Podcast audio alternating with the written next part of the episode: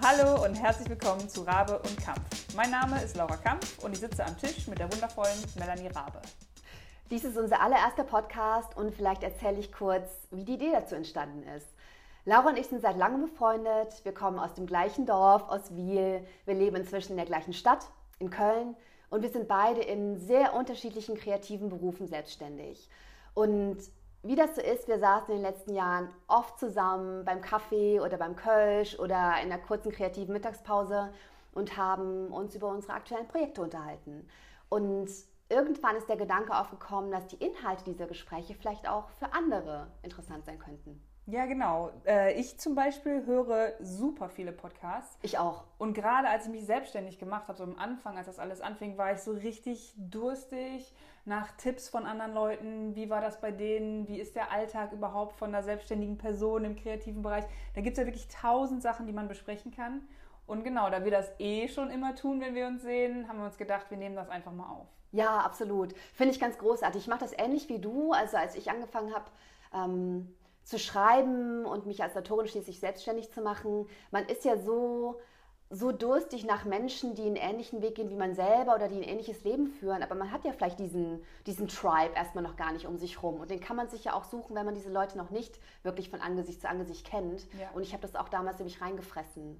Und äh, fände das irgendwie schön, wenn wir das so ein bisschen zurückzahlen könnten. Voll. So, unsere Weisheiten, so als wären wir 80. genau. Ich finde Tribe richtig gut. Das ist ja. ja schon voll der. Ja, das stimmt. Die Frage ist natürlich auch, warum jetzt auch noch einen Podcast aufnehmen?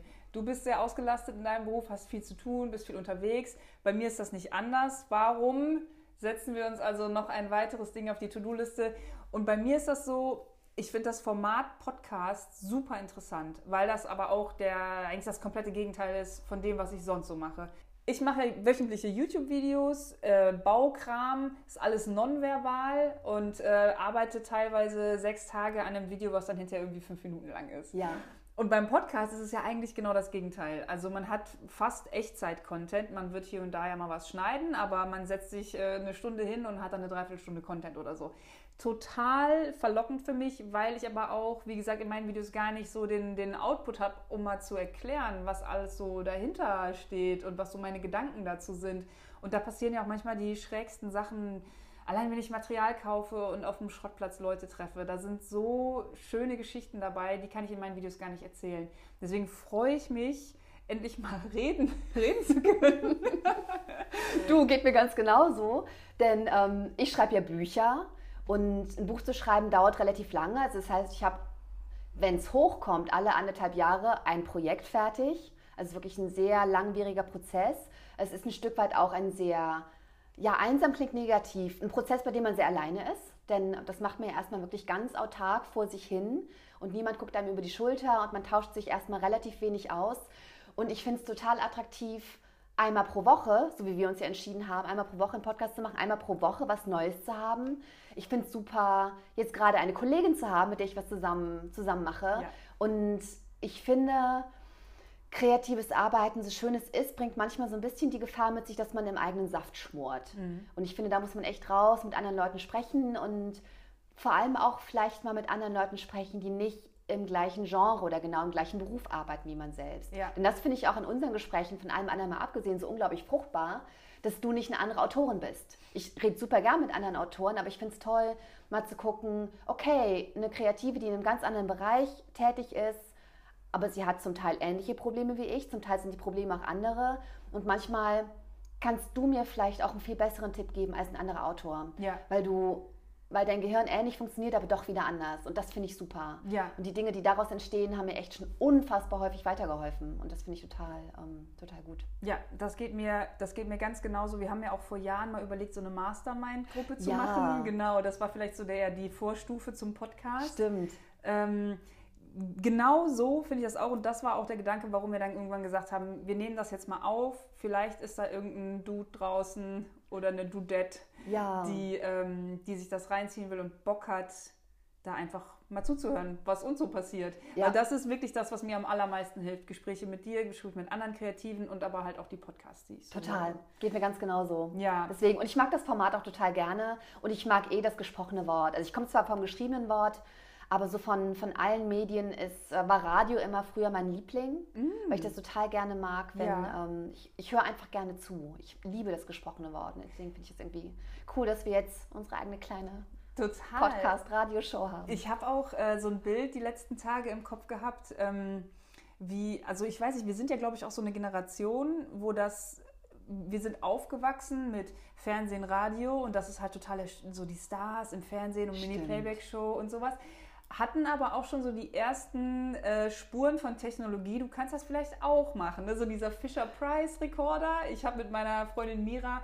haben wir halt Radiosendungen aufgenommen mit diesem kleinen bunten Mikrofon. Ja. Hast du das auch? Und ja. das ist ja jetzt im Prinzip nichts anderes. Absolut. Nur, dass halt eine Reichweite mit dazu kommt, die dann einfach jetzt durchs Internet gegeben ist. Also ich finde, das ist halt so diese Generation, man wächst auf mit sowas, was so völlig un ungreifbar ist und dann aber doch aber irgendwie so ein bisschen, hört nur keiner. Und jetzt haben wir halt irgendwie unsere Fisher Price Radioshow und können das halt einfach ja. hochladen. Ich finde das total geil. Stimmt, total ja, super. Da habe ich auch drüber nachgedacht mit den Videos, die ich produziere. Und das ist ja auch was, was, es ist ja noch gar nicht so alt, dass man das halt einfach machen kann. Dass du niemanden dafür brauchst, um ein komplettes Video zu machen. Also vom, genau, vom, vom, vom Film äh, bis zum Schnitt. Es hat alles Mögliche. Das, womit wir, oder was ich als, als Kind und Jugendlicher total abgefahren fand, war diese Jackass-Geschichte und so Skateboard-Tapes, die halt, also auch auf VHS halt so rumgereicht wurden. Und sich gefragt habe, krass, ey, die haben sich einfach eine Videokamera genommen und jetzt so hier eine, eine so ein Tape gemacht, wie abgefahren. Ne? Und jetzt ist es so gang und gäbe. Ich Total. Das, ja. Ich finde das ganz großartig. Das ist etwas, was ich am Schreiben immer so gemocht habe und nach wie vor so gerne mag, dass ich dafür nichts brauche außer mir selbst. Ja. Noch nicht mal Erlaubnis von irgendwem. Ich ja. brauche kein Material, ich brauche keine Hilfe und niemand muss mir erlauben, dass ich das tun kann. Ja. Und ich finde es so großartig, dass es jetzt so viele andere kreative Formen gibt, in denen das ähnlich ist, dass es so demokratisiert wird und dass ja. jeder einfach das, was ihn umtreibt, umsetzen kann. Das finde ich ganz, ganz groß. Voll. Und da sollten sich noch viel mehr Leute irgendwie ermächtigen und sich sagen, nein, ich brauche keinen Fernsehsender, der meine Show einkauft, ich kann die selber machen. Ja, absolut, absolut. Ja. Ähm, als ich mich damals selbstständig gemacht habe, äh, also ich habe den letzten Job, den ich hatte, gekündigt, weil ich einfach ich wollte einfach selbstständig sein. Ja. Ich hatte tatsächlich noch kein Konzept und keinen Plan, was ich so mache, aber ich hatte einfach keine Lust mehr auf ein Angestelltenverhältnis, äh, weil ich oft erfahren habe, dass ähm, irgendwie Leute mich so ein bisschen gebremst haben. Also das hört sich jetzt vielleicht so negativ an. Ich hatte eigentlich einen ganz tollen Job und der hat mir auch ganz viel Spaß gemacht. Aber so Kleinigkeiten, wo ich dann gemerkt habe, ich würde jetzt ganz gern eigentlich noch eine Stunde länger bleiben oder ich würde gerne eine Stunde früher kommen. Ich würde das jetzt gerne noch zu Ende machen und dabei ist es jetzt aber fünf und ich muss nach Hause.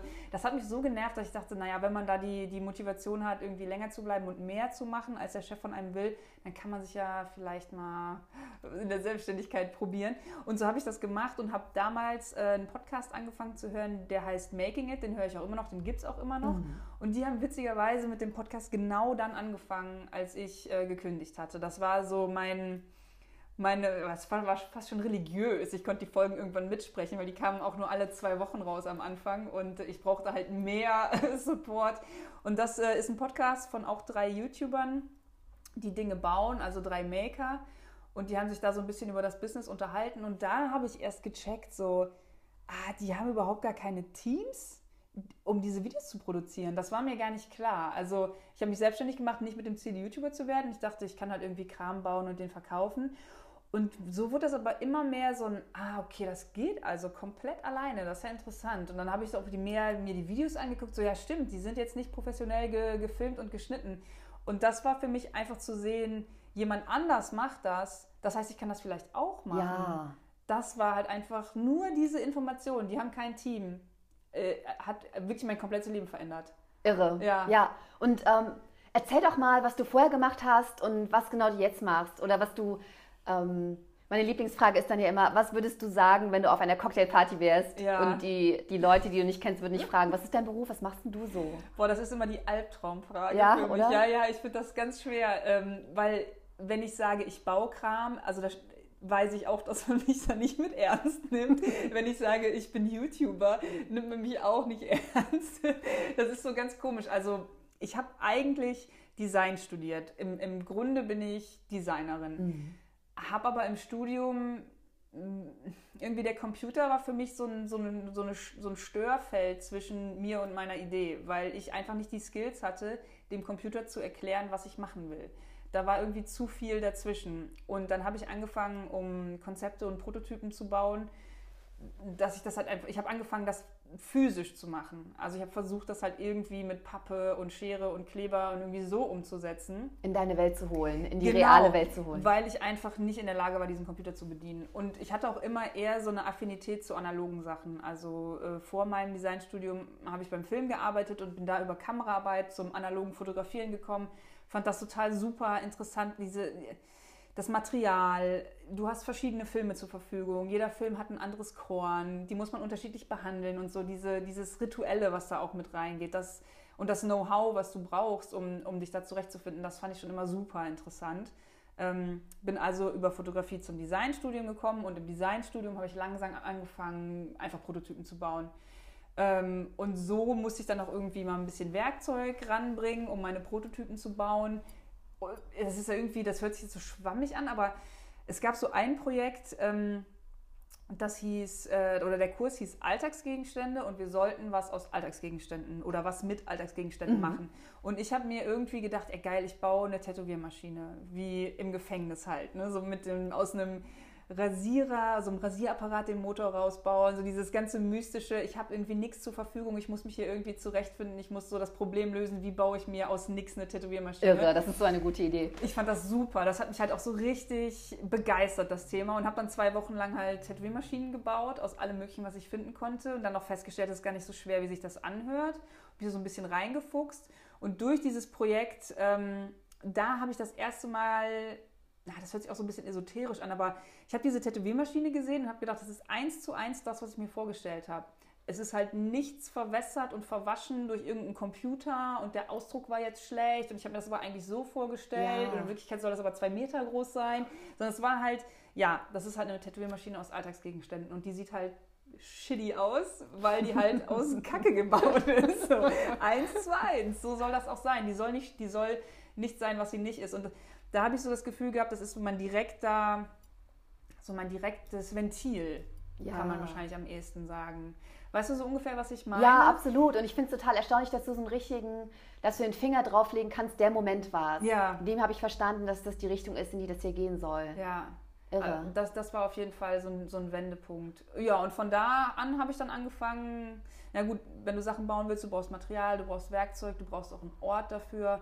Und dann habe ich eigentlich so den Rest meines Studiums mich darum gekümmert, mir eine Werkstatt aufzubauen, zu gucken, dass ich halt mir Werkzeug besorge, dass ich Projekte fertig kriege und einfach besser werde in dem, was ich mache. Ja. Und damit habe ich jetzt eigentlich bis heute dann nicht aufgehört. in dem, in dem Warum Stadion sollte man? Das kann man genauso machen, bis man 100 ist. Ja, ich hoffe. Weitermachen und nicht aufhören und besser werden. Ich hoffe. Gut. Also ja. ich bin sehr sprunghaft eigentlich und das wurde mir auch immer nachgesagt, so äh, Laura, toll, dass du mega viele Hobbys hast, aber konzentriere dich mal auf eine Sache, du musst irgendwann auch mal einen Beruf ergreifen und ähm, Jetzt habe ich aber irgendwie das Gefühl, ich habe das zum Beruf gemacht, so professioneller Anfänger zu sein und ständig halt die Richtung zu wechseln und ständig was Neues auszuprobieren. Und da gibt es dann halt trotzdem irgendwie so einen roten Faden oder so, einen, so eine Glocke für. Das finde ich total gut. Ja, ich finde, ähm, ich nehme dich überhaupt nicht als sprunghaft wahr. Hm. Und interessanterweise, du hast so viele unterschiedliche Dinge gemacht, obwohl du noch so jung bist. Und während du diese Dinge gemacht hast, hat man wahrscheinlich einen roten Faden nicht unbedingt gesehen, aber jetzt so im Nachhinein klickt das ja alles irgendwie total ineinander. Ja. Ne? ja. Ähm, du hast angetrieben durch deine Interessen, du hast ja auch mal Cutterin gelernt, oder? Oder ja, Mediendesignerin? Genau, sowas? ich habe mal ganz, also direkt nach dem Abi habe ich eine Ausbildung äh, zur Mediengestalterin Bild und Ton gemacht, ja. die ich dann aber, ich, also so richtig, äh, richtig bescheid, ich glaube so zwei Monate vor der Abschlussprüfung abgebrochen Weil habe. du wusstest, dass es nicht das, ja, du machen willst. Genau, ja. ich, hatte, ich hatte so die Schnauze voll auf gut Deutsch und ähm, habe gedacht, jeder, jeder Schritt weiter in diese Richtung bringt mich nur in eine Ecke, aus der es irgendwann vielleicht auch richtig schwer wird, wieder rauszukommen. Und hast dann so einen richtigen Befreiungsschlag gemacht. Ja, ja. Ich hab, Aber zu. Recht. Und jetzt kommt es dir total zugute, weil du YouTube-Videos schneiden kannst. Ja. Und deine Videos sehen toll aus. Das stimmt. Und alles, was du irgendwie gemacht hast, hat sich am Ende summiert zu etwas, was plötzlich Sinn ergibt. Und du hast deinen eigenen Job erfunden und den übst du jetzt aus. Und plötzlich macht alles Sinn. Das ist ja immer so das Witzige bei Lebensläufen. Meistens sind die rückwärts sehr viel sinniger als vorwärts. ist, ist, das bei dir auch so? Erzähl mal ein bisschen von, deiner, von ja, deinem Werdegang. Ja, total. Ähm, ich bin immer ein totaler Bücherwurm gewesen. Und deswegen war es irgendwie ganz klar, dass ich irgendwas mit Sprache mache. dass ich entweder Übersetzerin werde oder Journalistin oder dass ich tatsächlich vielleicht irgendwann Bücher schreibe. Das war immer so ein bisschen der Traum. Also ich habe immer schon irgendwie geschrieben und mir Geschichten ausgedacht und ich habe als Teenager weinerliche Gedichte geschrieben, die mir heute sehr peinlich sind, die bei meinen Eltern auf dem Speicher liegen, die hoffentlich niemals jemand findet. Und ich bin im Nachhinein so froh, dass ich nicht zu einer Zeit aufgewachsen bin, in der es das Internet schon gab, oh Gott, ja. weil stell dir vor, ich hätte die Sachen hochgeladen. Ja das Internet vergisst nicht und meine Gedichte werden jetzt irgendwo im Äther. Oh so, weißt du, so peinliche, weinerliche Sachen, ja, ich weiß die du genau, cool findest, wenn du 15 bist und unglücklich verliebt und alle Jungs dich hässlich finden und so. Oh, ich weiß so, genau, was du meinst. Das tut mir so richtig weh. Ja, ja, ich habe das, also nicht wegen deinen, also nee, ich, aber, ich habe auch so Dinger geschrieben, ja. als ich auch dachte, ich bin Songwriterin oh, und ja, äh, ganz schlimme Lieder für eine ganz, ganz schlimme ganz Band. Schlimm. Ja. Und das ist wirklich die Gnade der späten, der, der frühen Geburt. Die Gnade der frühen Geburt. Und ähm, dann so mit Anfang 20 habe ich wirklich ernsthaft angefangen, Romane zu schreiben. Mhm. Ich liebe Romane. Ich liebe Romane jeder Art. Ich liebe Spannung, ich liebe Fantasy, ich liebe klassische Romane, ich liebe Science Fiction. Das ist einfach so mein Ding. Und ja, als mein erster Roman fertig war, habe ich den, äh, den angeboten an verschiedene Verlage, habe natürlich nur Absagen kassiert. Ich weiß noch, ich habe das damals noch alles so ausgedruckt mit meinem Tintenstrahldrucker und irgendwie ne, in so dicken Packen zur Post getragen und so und natürlich alles zurückbekommen. Und dann ähm, habe ich diesen Prozess noch ein paar Mal wiederholt, über einen, äh, über einen Zeitraum von zehn Jahren hinweg, während ich als Journalistin gearbeitet habe hier in Köln. Also ich habe tagsüber, ich sage es mittlerweile immer, ich habe tagsüber als Journalistin gearbeitet und nachts heimlich Romane geschrieben. sehr erfolglos, sehr lange, bis ich dann tatsächlich einen Verlag gefunden habe. Das war 2015 und dann wurde wieder erwarten, nein, den Verlag habe ich 2014 gefunden und 2015 erschien dann mein Debüt und das war wieder erwartet total erfolgreich. Ja. Irgendwie ähm, so nach, nach all meinen Maßstäben sehr erfolgreich, auch kommerziell sehr erfolgreich, womit ich nie gerechnet hätte, weil ich habe immer gedacht, ich mache schrägen Kram. Der erste Roman, wie hieß der? Die Falle. Die Falle. Die Falle, genau. Ich kann mich sogar erinnern, wir waren nämlich an dem Abend ähm, zum Essen verabredet und du bist dann irgendwie so richtig viel zu spät gekommen, ich glaube eine Stunde oder so und warst dann total aufgeregt. Ja. So, es tut mir leid, es tut mir leid, aber ich habe eine richtig gute Entschuldigung. Mein erstes Buch wurde vom Verlag angenommen. Ja. Ich musste mich drum kümmern. Das war so aufregend. Ja, ja. Dann sind wir in eine ganz schäbige Eckkneipe gegangen, die es jetzt nicht mehr gibt und haben äh, Sekt getrunken. Es war so gut. Ja. Es war so ein guter Abend. Und ich war so, so super stolz, weil ja. dieser Werdegang, den du so ein bisschen angesprochen hast, die zehn Jahre, ähm, naja, also erfolgloses Schreiben ist es ja jetzt im Endeffekt auch nicht. Ne? Also das war ja nicht für nichts. Das ist ein guter Punkt, ja. Die Leute sagen so oft auch, Mensch, sie arm, sie haben so lange für die Schublade geschrieben und wir mhm. haben sich das durchgehalten.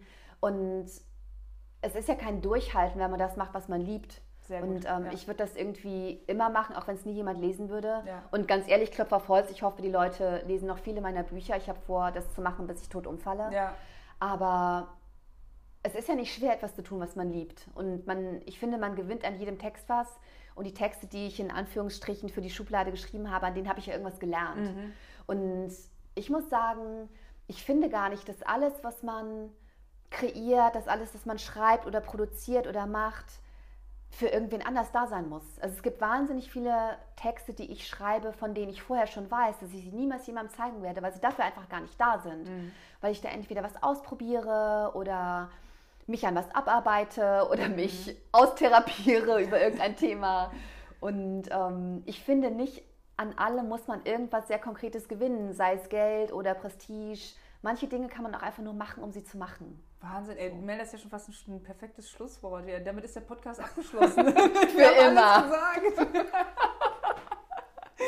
Voll schön. Das finde ich aber wirklich. Ja. Also dieses, das ist so ein Klischee, dass ähm, der Weg auch so ein bisschen das Ziel ist. Ja. Und natürlich war ich irgendwie, als ich noch, als noch keiner das lesen wollte, was ich gemacht habe, natürlich war ich jedes Mal traurig, dass keiner das mhm. lesen wollte, was ich gemacht habe. Es war mir nicht vollkommen egal aber trotzdem, trotzdem habe ich immer gerne geschrieben. Und man kann ja auch in seiner Arbeit verschwinden und dann vergessen, dass man keinen Erfolg hat und vielleicht pleite ist und ausgelatschte Schuhe trägt und so. Ja. Das kann man ja ver vergessen, während man im Flow ist und arbeitet. Absolut. Absolut, das ist ja auch so eine, also für mich zumindest ist das auch einfach so eine Seelenrettung. Also Dinge zu bauen, Konzepte und Ideen zu entwickeln, das Ganze dann in die Realität zu holen und dann zu sehen, ey, das funktioniert wirklich, ja. Das ist, ja, ist ja irre und so das ist, ähm, also das ist für mich dann immer wie so ein kleines Kind irgendwie. Und während ich Sachen baue, ist das auch die allergrößte Unterhaltung für mich, weil ich ja selber nicht weiß, klappt das, sieht das gut aus. Genau. Ganz oft skizziere ich was und ähm, habe hinterher was ganz anderes gebaut, weil ich irgendwie mich selbst auch so im Prozess verloren habe und dann dachte, nee, wir machen das jetzt anders, das, das, das läuft so nicht, irgendwie, Ja, das gefällt mir Wahnsinn. gar nicht. Und Krass. man, man bleibt so im Flow und deswegen, klar, es ist schön, wenn ein Projekt dann auch von der Außenwelt als erfolgreich so wahrgenommen wird und die, und die Leute verstehen, was man damit gemacht hat. Und äh, andersrum ist es natürlich auch sehr frustrierend, äh, wenn die Leute es einfach nicht verstehen. Ne?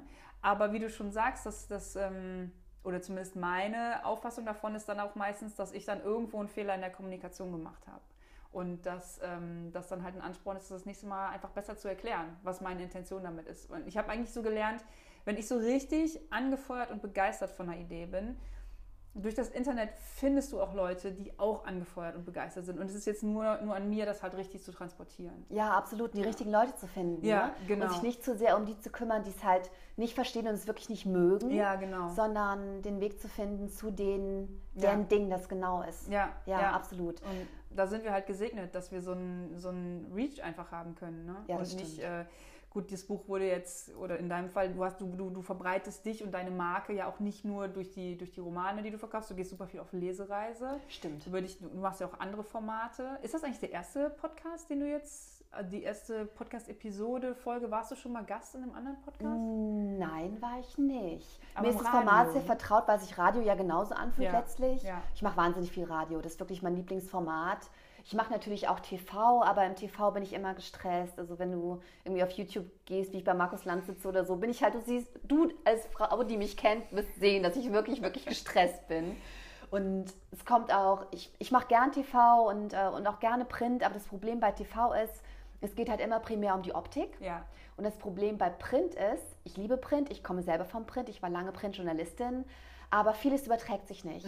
Wenn du mit einer Journalistin oder einem Journalisten sprichst, der schreibt sich das auf oder, oder ähm, hört das später ab, was du erzählt hast und kürzt es ein und macht einen Text draus. Es klingt nicht mehr unbedingt nach dir.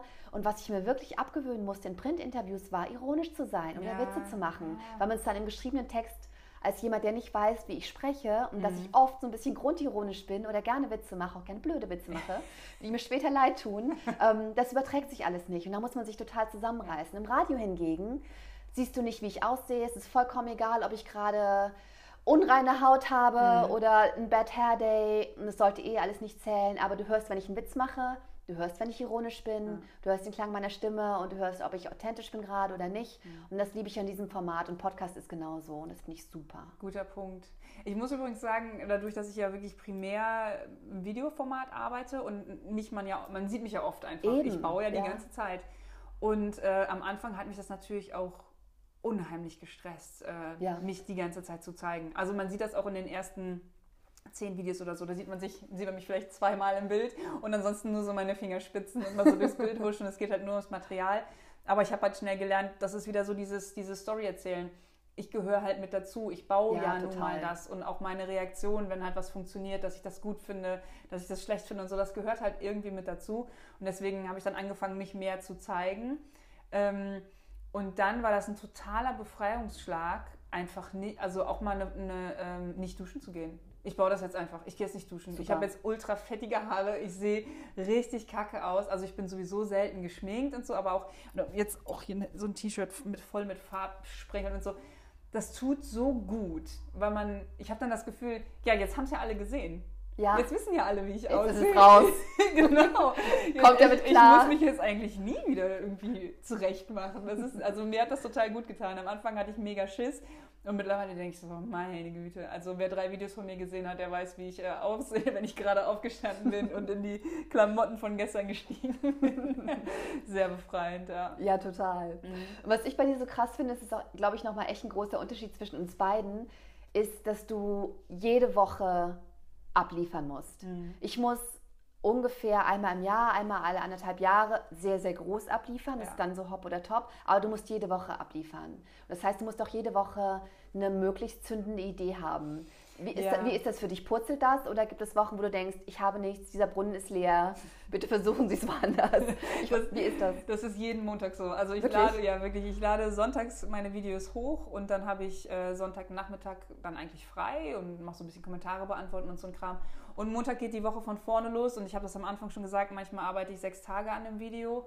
Ähm, das heißt, es muss dann auch eigentlich direkt weitergehen und es ist jeden Montag so, dass ich denke, okay, das war's. Das ist das Ende meiner Karriere. Hier, hier kommt nichts mehr. Ich bin mir sicher, dass, äh, weil ich aber auch so von, vom letzten Projekt, das ist immer so das Beste für mich. Also das aktuelle ja. Projekt ist für mich immer so die totale Krönung, weil es mich einfach am meisten interessiert und weil ich auch super schnell das Interesse an Kram verliere. Also es interessiert mich nicht, was ich vorgestern gebaut habe. So, ja. ne? Das ist so das, was ich jetzt gerade baue. Das ist halt das Wichtige. Geht mir ganz genauso. Witzig, ja. ja. Die Arbeit, die man gerade tut, ist immer wichtiger als die, die man schon getan ja, hat. Genau. Ist immer interessanter. Und wenn das dann so frisch abgeschlossen ist, dann denke ich so, das war's. Das war die Spitze und jetzt muss ich mich irgendwie um den Job kümmern. Jetzt, also ist mir auch egal, wenn ich, wenn ich das nicht machen kann, dann ist mir auch richtig ja. egal. Aber da du immer sonntags wieder mhm. was hochlädst, scheinst du ja sehr gut in der Lage zu sein, dich aus diesem Montagsloch wieder rauszukriegen graben. Was, bei schnell, mir, was bei mir am allerbesten hilft, ist, ähm, ich sage mir dann, dann machst du diese Woche halt kein Video. So, und jetzt gehst du erstmal mit dem Hund eine Runde,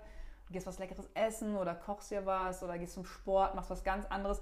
Und sobald ich mir selber den Druck rausnehme, funktioniert es dann auch. Das also, ist so ein guter Rat, ja. den Druck rauszunehmen. Es das, ist so einfach. Ja. Ne? Also es ist ja. einfach gesagt, ne? es ist ein einfacher Tipp das dann wirklich ernsthaft den Druck auch rauszunehmen und zu sagen, gut, wenn ich jetzt halt zwei Monate kein Video mache, mache ich zwei Monate kein. Das ist natürlich ein, was anderes, wenn man weiß, aber dann verdiene ich auch kein Geld, dann, dann der YouTube-Algorithmus ähm, wird dann halt mich irgendwie bestrafen, wenn ich nicht hochlade. Mhm. Man muss halt diese, diese ganzen Gedanken halt irgendwie einfach in Schach halten. Ja. Es ist nur ein Video es ist nur ein Buch, es ist nur eine Geschichte. Man muss das alles mal so ein bisschen relativieren. Wenn man in jedem Problem, was man hat, oder ich spreche mal für mich, wenn ich in jedem Problem, in jeder Herausforderung, die ich habe, so meine komplette Existenz reinschütte, mhm dann kann man das Problem ja auch nicht mehr lösen. Absolut. Dann kann man auch nicht mehr denken. Ja, ne? genau. Und dann kann man vor allem nicht mehr kreativ denken. Genau. Und montags habe ich nicht das Problem, wenn ich jetzt aufhöre zu produzieren, dann kann ich meine Miete nicht bezahlen, dann werden Smudo, mein Hund und ich, wir werden auf der Straße sitzen und so. Das Problem ist halt einfach nur, ich bin ein bisschen ausgebrannt von der Woche. Ich muss jetzt mal ein Eis essen gehen. So, ja. Und dann sieht die Welt auch schon wieder anders aus. Ja, absolut, total. Ich finde, ja. es hilft auch gar nicht, sich total zu verbeißen. Ich ja. glaube, da muss man dann auch echt mal einmal um den Block gehen. Mhm. Und ich finde, du hast ja gerade was angesprochen, worüber ich mir gerade viele Gedanken mache und was gerade überall in allen möglichen Podcasts oder, oder Dingen, die ich lese, immer wieder aufpoppt.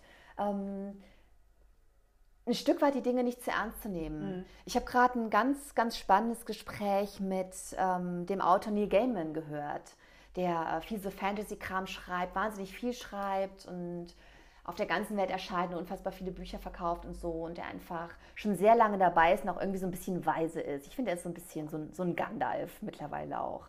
Und der hat erzählt, dass er so ganz, ganz viele Techniken hat, die ihm dabei helfen, das für ihn selbst, das, was er macht, für ihn selbst so ein bisschen zu bagatellisieren. Ah. Obwohl er ja schon all diese Preise gewonnen hat und obwohl die Leute auf seine Bücher warten. Aber oftmals, wenn er, wenn er Druck empfindet oder auch Gefahr läuft, sich selbst zu wichtig zu nehmen, weil er so, weil er so erfolgreich ist, dann fängt er an und schreibt Texte nicht mehr in seinen Computer, sondern er schreibt sie von Hand, mhm. wie man was einfach nur hinscribbelt. Und dann hat er die ganzen Durchstreichungen und den ganzen Müll auf diesen Seiten.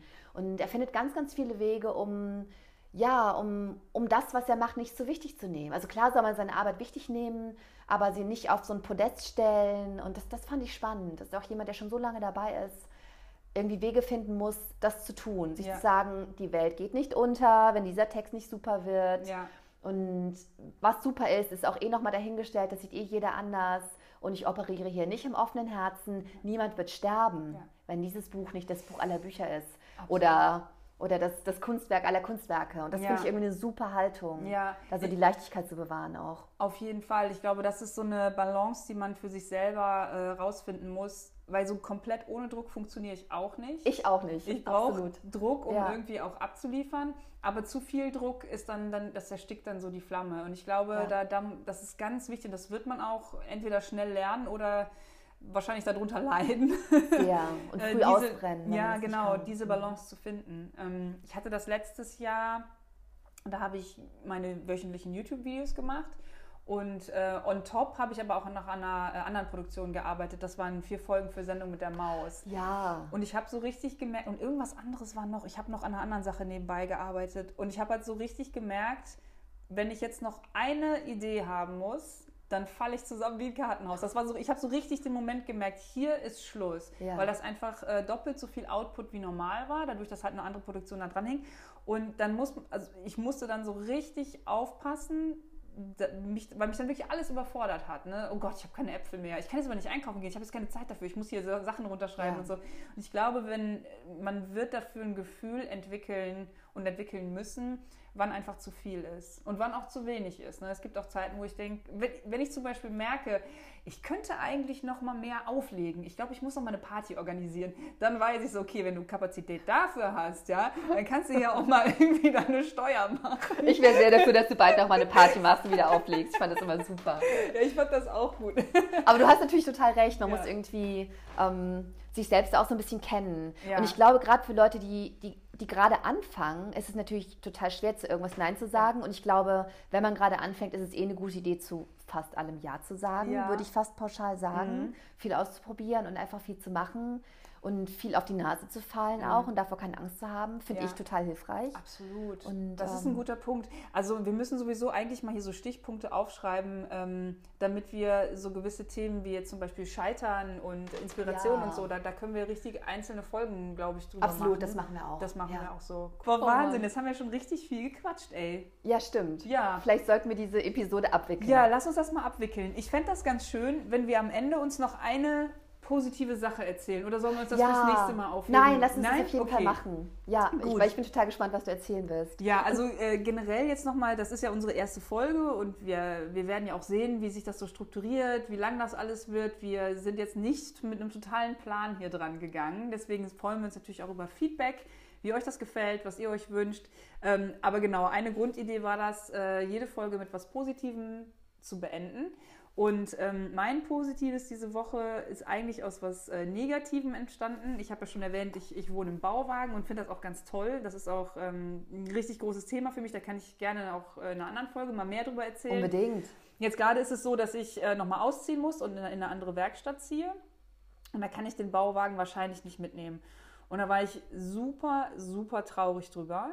Ähm, ja, und dann habe ich aber geguckt, okay, was sind jetzt meine Möglichkeiten, was sind die Optionen? Und da ist mir ein, ein, Freund eingefallen, der auch schon sehr lange im Bauwagen wohnt und der mittlerweile auch jetzt sein drittes Kind bekommt, irgendwann jetzt die nächsten Tage wow. abgefahren.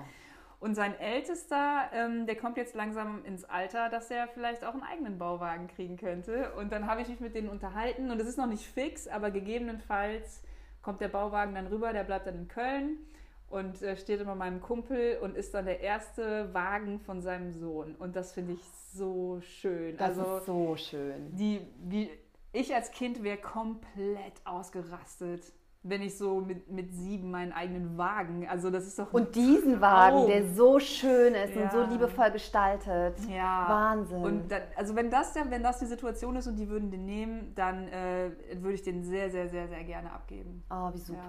Ja. Das hat sich ja echt zum, zum Positiven gewendet. Das freut mich total. Ja, mich auch. Ja, ich hatte letztlich, letztens ein total nettes Erlebnis in der Bahn. Ah. Ich bin irgendwie hier S-Bahn gefahren in Köln. Ich kam, glaube ich, verschwitzt aus dem Fitnessstudio und wollte nach Hause fahren.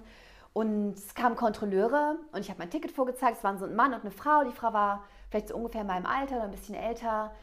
Und die Frau hat mir ein Kompliment gemacht. Ach Quatsch. Das fand ich total süß. Ich hatte einfach nur meinen, meinen dunkelgrünen Wintermantel an, den ich jetzt meistens trage. Und die Frau hat gesagt, oh, das ist aber ein schöner Mantel, steht Ihnen super. Und das ist so banal, ja. aber irgendwie absurd. Ich habe mich so doll darüber gefreut, was irgendwie krass ist, denn es war ja nicht irgendwie ein Kompliment für etwas, was ich geleistet habe, sondern einfach nur für etwas gekauft habe. Ich habe diesen Mantel nicht selbst geklöppelt. Ich habe ihn mir im Laden gekauft. Aber ich habe irgendwie nochmal gemerkt, was für eine große Wirkung kleine Nettigkeiten haben. Ja. Also ich bin lächelnd aus dieser Bahn ausgestiegen und lächelnd den Bahnsteig entlang gegangen und war dann auch selber noch netter zu den Leuten, die ich getroffen habe. Ja, das ist und, es. Das, das, ne? das, das setzt sich sofort. Weiter, ne? Das ist so Butterfly-Effekt. Ja, das ist so eine Kleinigkeit.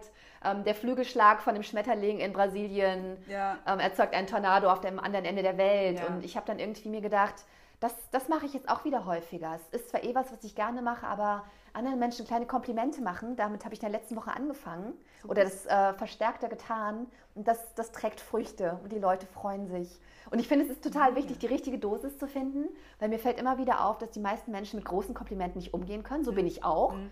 So sind die meisten Leute. Aber für irgendwas Kleines, weißt du, so, es gibt bei mir am Rewe um die Ecke eine Verkäuferin, die immer nett ist, jeden Tag, die zu jedem nett ist. Und wenn du so eine kleine Papiertüte kaufst, spannst du dir die auf, damit du deinen Brokkoli oder deine Flaschen da besser reinlegen kannst. Und sie wünscht jedem einen schönen Tag. Und der habe ich dann einfach mal gesagt, wie toll ich das finde, dass ich so, so eine unglaublich freundliche Art hat. Und die hat sich so gefreut. Cool. Und weißt du, so kleine Dinge. Ja. Ich, äh, ich stehe gerade drauf, anderen Menschen Komplimente zu machen. Und ich finde übrigens, dass du heute besonders schön und fit aussiehst, Laura. Oh, wirklich? Wollte ich nur mal sagen. Ich habe aber auch heute geduscht. Extra für den Podcast. Sehr gut, ich fühle mich also, geehrt. das ist ein super Schlusswort. Dann mache ich dir ein Kompliment, äh, dass du, ähm, also ich finde das ganz toll, wie du das hier gemacht hast mit dem Aufnehmen und Reden. Und es macht so Spaß Es macht dir. wirklich Spaß. Ja. ja voll. Ich glaube, wir knallen jetzt direkt noch eine zweite Folge durch. ja, auf jeden Fall. Absolut. Okay, cool. Dann verabschieden wir uns hier. Ich bedanke mich bei dir. Danke, Laura. Das war das erste Mal Rabe und Kampf. Ja. Oh Gott, sollen wir nochmal unsere Namen sagen, dass man die Stimmen aus... Ich bin Laura. Ich bin Melanie. Ich habe da nämlich immer Probleme im Podcast. Stimmt, ich auch. Ja, total. Okay, jetzt Vielleicht sollte einer von uns ab sofort immer mit verstellter Stimme reden.